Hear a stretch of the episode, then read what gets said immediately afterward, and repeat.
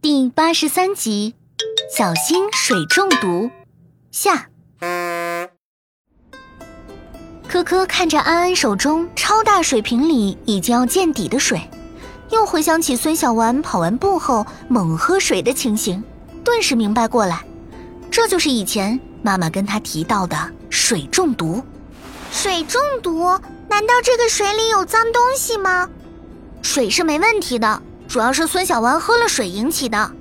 哎，可是运动了要及时补充水的呀。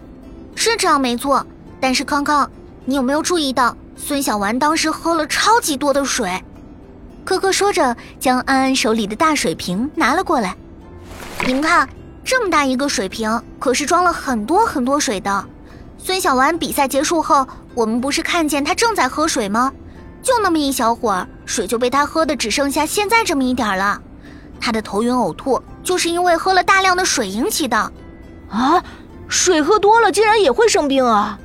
对，妈妈告诉过我，当我们过量喝水，让身体无法正常排出体内的水分时，多出的水就会在身体里积存，使细胞膨胀，引起脱水低钠症，也就是水中毒。一般症状是头晕眼花、呕吐、虚弱无力、心跳加快等，严重的话还会出现痉挛、昏迷，甚至危及生命呢。听完科科的解释，安安和康康更加紧张起来。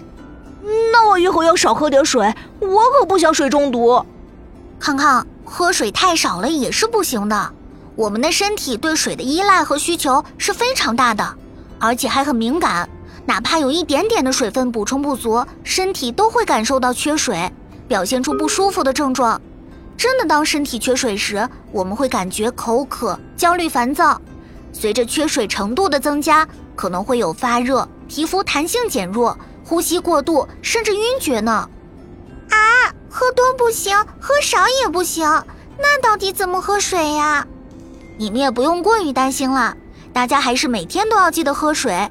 但喝水时要少量多次，慢慢喝，这才是科学的喝水方式。啊，我们明白了，一定养成正确喝水的好习惯。